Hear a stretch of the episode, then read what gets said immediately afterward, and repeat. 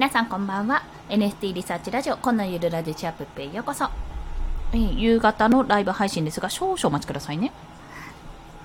うん、大丈夫だ。いや、ボタンを子供に押されたので、設定変わってないかちょっと気になったので、確認させていただきました。と、本日は、あ、チラリストさん、こんばんは。よろしくお願いします。本日はですね、ちらっと見ていただけてる中で、スキルを身につけてからでは遅い。まあこれ3つの理由ってつけようと思ったんですけど、3つちゃんと挙げられるか分かんなかったね、とりあえず、わけですね。をお伝えしたいと思います。というのは、今日ですね、もう発表したんですけども、ブログの記事を1個まとめ記事上げたんですよ。まあラジオまとめなんですけども、以前池早さんが先週の土曜かな、にあのやってたインタビュー会がありまして、そこでお話ししていたことだったんですよね。あれ違うな、そかな？Voicy、Voicyかな？まあちょっと忘れちゃったんですけども、まあ何かというと、あの、一つは今日の Voicyでお話ししてた内容、何者でもないって人が何者かになる方法っていう、あの、 Voicyがあったんですけども、そこからもそうだし、あの、前回でその NFT のまとめ記事を作っていた時に、そのインタビュー回をやっていた時に気がついたんですけども、やっぱり何かを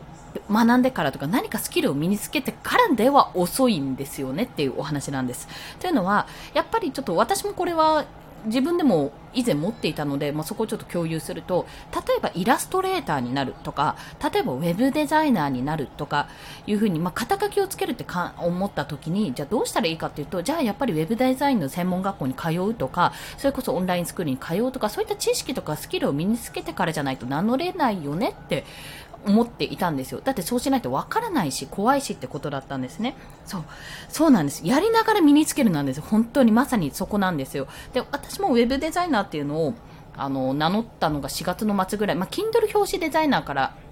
やったのかな？それが4月の末ぐらいだったんですけども、それも結局、あの、Kindle 表紙の何たりやってことは別に知らなかったわけなんですよ。自分で作ったことがあるっていうのと、まあ、一回ちょっとクラウドワークスで納品させていただいた経験ぐらいだったので、それだけで言うのってところは正直なところありました。実績としてね。あったんですよ。正直な話。でもそれでも名乗って、やっぱりこういうの作ります、こういうのどうですかってことになって、おーととととと、すいません、息子がいるので、幾度か提案したことにより、今では、もうちょっと、あの、これちょっと自慢になるんですけど、あの、今日、今日、昨日かな、昨日の周平さんの、今もプレミアムになっちゃった放送かな、で、あの、Kindle だったら普通、すぐに出せますよって、そういうことを教えてる、あの、振り子のメンバーもいますし、の中で私のことを挙げてくれたので、よっしゃーって思って、ちょっとその自慢も 兼ねながら話してるんですが、まあ、そんな感じで、結構ね、やりながらどうにかなるってところがあります。正直なところ。で、まあ、言ってしまえば、あの、え、どうじゃなんか思ってたんと違うとか言われたらどうしようって言ったら修正すればいいだけの話ですし、こういうのを作ってくださいって言われたことって割とですね、キャンバとかでどうにかなる内容なんですよ。調べたら結構デザイン系のあの、情報とかってやり方とか、キャンバーの使い方とか、パワポの使い方とか、こういう文字の作り方って結構ね、皆さんウェブ上で出してくれてるので、まあ、やろうと思えばなんとかなるんですよね。のと同時に、じゃあ NFT クリエイターなんて私今名乗ってるんですけど、言うても始めてから2週間近くしか経ってなくて、まあ、自分のイラストを NFT にして、まあ、オープンシェア、あの、アカウント作ってね、NFT にして出品して、あの、0.0001ぐらいの、ほんと300円とか400円ぐらいの値段をつけて売ってるわけですよ。手数料の方が全然高いよってぐらいの値段をつけてるわけですが、これも変な、変な話ですが、言うてもやりながら身につけたわけなんですね。池早さんの情報を見ながら、周りの人がどうやってやってるのか見ながら、英語をいちいちこう翻訳しながら、ディープルって翻訳ソフトで、こう一文一文コピペして翻訳しながら全部調べていたわけなんですよ。そう、やりながら全然言えると。逆を言えば、言ってしまったもん勝ちなところが正直あったんです。でもこれ言ってしまったもん勝ちって言っても正直怖いじゃないですか。じゃあ NFT クリエイターです、イエーイとか言っときながら、え、じゃあすいません、ポンさんこのやり方どうするんですか？とか、ポリゴンとイーサリアムってどう違うんですか？とか言われた時に答えられないとやっぱ恥なわけですよ、ここ。で、恥だからこそ調べるわけですよね。まあ自分もそういう、あの、疑問にぶち当たるので、そこはそこで調べるわけなんですよ。そういうことを、要はしていくことによってどんどんエキスパートになったり、あ、そこまでいけないなと思った人が脱落して別のことをやったりってするようになるわけなんですね。ということで、あの、スキルを身につけてからってなると、あの、勉強とかもちろん大事だし、やっていくのももちろん大事なんですよ。スキルとかないまま、あの、自分はアイドルですとか、例えば言って、いや、全然知らないんだけど、みたいな。行動も何も活動もしてないのにアイドルですって名乗ってもとにかく意味ないっていうのと同じで、何かしらやってないと意味はないけども、けども、学校に行ってからとか、まだ自分はスキルが身についてないからやれないっていうことは、本当になくて、やってみてからじゃないとやっぱ難しい。あの、やってみてからじゃないとむしろ遅いんですよ、スタートダッシュが。それをね、すごく痛感してます。まあそれはもう私は情報発信を始めたぐらいから、あ、これめちゃめちゃ後発組なんだなってことを感じましたし、音声配信一つにしても、あの、SNS とかツイッター見ても私全然分かってないなっていうのも今でも本当にやっぱ感じますし、すごいそこら辺はなんか30半ばにして私何やってんだろうって正直思うところはあったんですよ。何度も何度も振り返ってるところがあるんですが、でもやらなかったらここ分かんなかったなと思う、思うわけですね。自分が実際にやってみなかったら、実際に誰かに質問しなかったら、実際になんかあの、バズった経験がなかったらとか、バズってこれ違くないって情報おかしくないっていうふうに、あの、自分のちょっと浅い知識が あの、物議を醸し出すこととかも経験しなければやっぱりわからなかったわけなんですよね。そんなふうに、あの、もしも今どうしたらいいかわからないとか、なんかやってみたらいいかどうかわかんないって踏ん切りがつかない人は、もしね、時間があるんだったらとりあえずやってみるといいです。本当にね、本当にこの、1年近く、1年も経っての10ヶ月ぐらいかで感じることは、あ、やってみてよかったなってことと、やってみて、これ本当にもったいなかったなと思うことは一つもないです。これすごい無駄な時間だったなと思うことはマジで一つもない。ということが言い切れるので、あの、実際に何か気になってることがあるとしたら、よほど、よほどね、どう考えても無謀なこと、うん、そうですね、まずはやってみる。まずはやってみた方がいい。本当にそれ思った。特にあのわ、わかんない、偏見かもしれないですけども、30超えると、というか子供がいる家庭とか、あの、ごめん、偏見かもしれないですよ。そういう家庭、あの、私みたいに、ちょっと、結構いい年だったりする。いい年なのかわかんないんですけど、いい年だったりすると、正直時間が限られるんですよ。で、もったいないと思って、失敗したくないってすごい力が強くなるんですよね。でも、失敗したくないって思うのもそうなんですけど、なんか全てやること失敗するなっていうふうに思った方がいいかもしれない。それぐらいの勢いでやった方が、なんか、最終的に、あ、これ経験あるからこの、これ避ければいいやとか、そういうふうな感じになるんですよね。なんか、私自身はあんまり効率いい方ではないと自分では感じてますけど、だと言っても攻略本っていうのも、まあ、ある程度しか出てないし、結局そのゲームやってみないとわからないってところが多いわけなんですよ。それと一緒ですね。あ、チラリストさん40超えてるんですか？え、全然わかんなかった。まあそういうことですよね。年齢関係ないってことなんですよ。ただ、今が、私30半ばなんですけど、30半ばの今でも、チラリストさんが40超えてるっておっしゃってるので、40超えた今でも、今が一番若いわけですよ。この先続くのはもう、どんどん年を重ねるだけなんですよね。そう。なんか今が一番若いって考えたら過去を振り返ってもしょうがないんで、あ、じゃあ今のうちにこの一番若い今のうちにじゃあいろいろやっとこうと。じゃあこういうの試してみたいからこういうのやってみようっていうふうにどんどんややっといた方がいいなってことをね、本当に今痛感してる。で、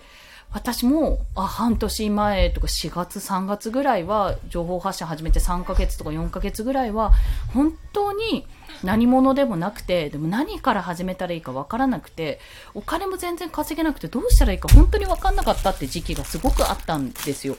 あったんですけど、そこでいただいてこれやってみたら Kindle 表紙でちょっとやってみたらっていう本当にたった一言のあの提案から今に至ってるのでやっぱりそれっていいんですよ。日々前進あるものですよね。そう、効率とか考えたらマジで何も進まなくて、すっごい私は夫に相談するたびに、とりあえずやってみりゃいいじゃんって言われます。なので私が今日言ったことは全て夫からのアドバイスでもあるんですよ。そう、それをすごく感じたわけなんですね。だから、あの、なんていうかな、まあ今いらっしゃるかどうかわかんないんですけど、どうせ NFT は未来がないでしょとか、なんか今ちょっとブーム、まあ流行ってるだけでしょっていうふうに思ってやるのを躊躇されてる方ももしかするとね、いるかもしれないんですよ。私は別にその判断はその判断で全然いいと思うんですよね。本人が納得していれば。あ、あの時やっとけばよかったとか、そういうふうに、あの、過去を別に悔いなければ、あの時や、あの、やんないって選択をしたことで今の自分があるっていうふうに思えれば全然いいので、私はそこはどうともしないんですけども、ただ、なんかやったいなって思ってるけど、ちょっと臆してるところ、でもなんか失敗したら怖いなとか、あの、だってその時間で失敗したらその時間もったいないなってもしも思うことがあったら、絶対的にその時間がもったいないというか無駄になることは絶対にない。言い切れる。絶対にない。その当時はなんて無駄な時間過ごしたんだとかって思うかもしれないけど、絶対にそれもう3ヶ月後ぐらいにあの時があってよかったって絶対思えるので、本当に何か始める。あの、何かやってみよう。NFT だけじゃないですよ。何かやってみようって思った時は、とりあえず手をつけてみる。で、そこからダメだったらダメで諦めても全然いいので、そこをなんかね、やった方がいいってことを私は過去の自分に言いたいなというお話でした。そう、経験は絶対行きますからね。はい。まあ今日 NFT と関係ないんですけども、なんか新しい部門に飛び込むってやっぱり勇気がいって、なんか、本当に大丈夫かなとか、そういった不安もすごくあると思うんですよ。それは全然いいんです。それは当たり前なんですよ。そんな、そこはね。ただまあね、あの、もったいないなって思うだけなんです。そのもったいないっていうのは、NFT 面白いのになんで飛び込まないのっていう部分ももちろんあるし、なんかやってみた後に、実は意外と楽だったってこともあるだろうし、見た目よりも、あの、意外と好きだわ、楽しめるわってすごい厳しそうだけど、なんか自分これ分野いいかもなって思える何かに出会い、出会うには、やっぱりとりあえず手をつけてみないとわかんない。この人、かっこいいかいい人かな優しいかなって多分話しかけてみないとわからないと同じように、まあ、周りの情報ももちろん大事だけども、実際に手つけてみてどうかっていうところを確かめるっていうのが、やっぱ一番の策なんだろうなっていうことを、本当に、あの、この年になって感じたので、もし、あの、なんていうのかな、えー、今同じぐらいの年齢の方、もしくはそれより上の方でちょっと立ち止まっている方とか、もしくはもうそれこそ進路に悩んでるとかいう方がいらしたら、まあ、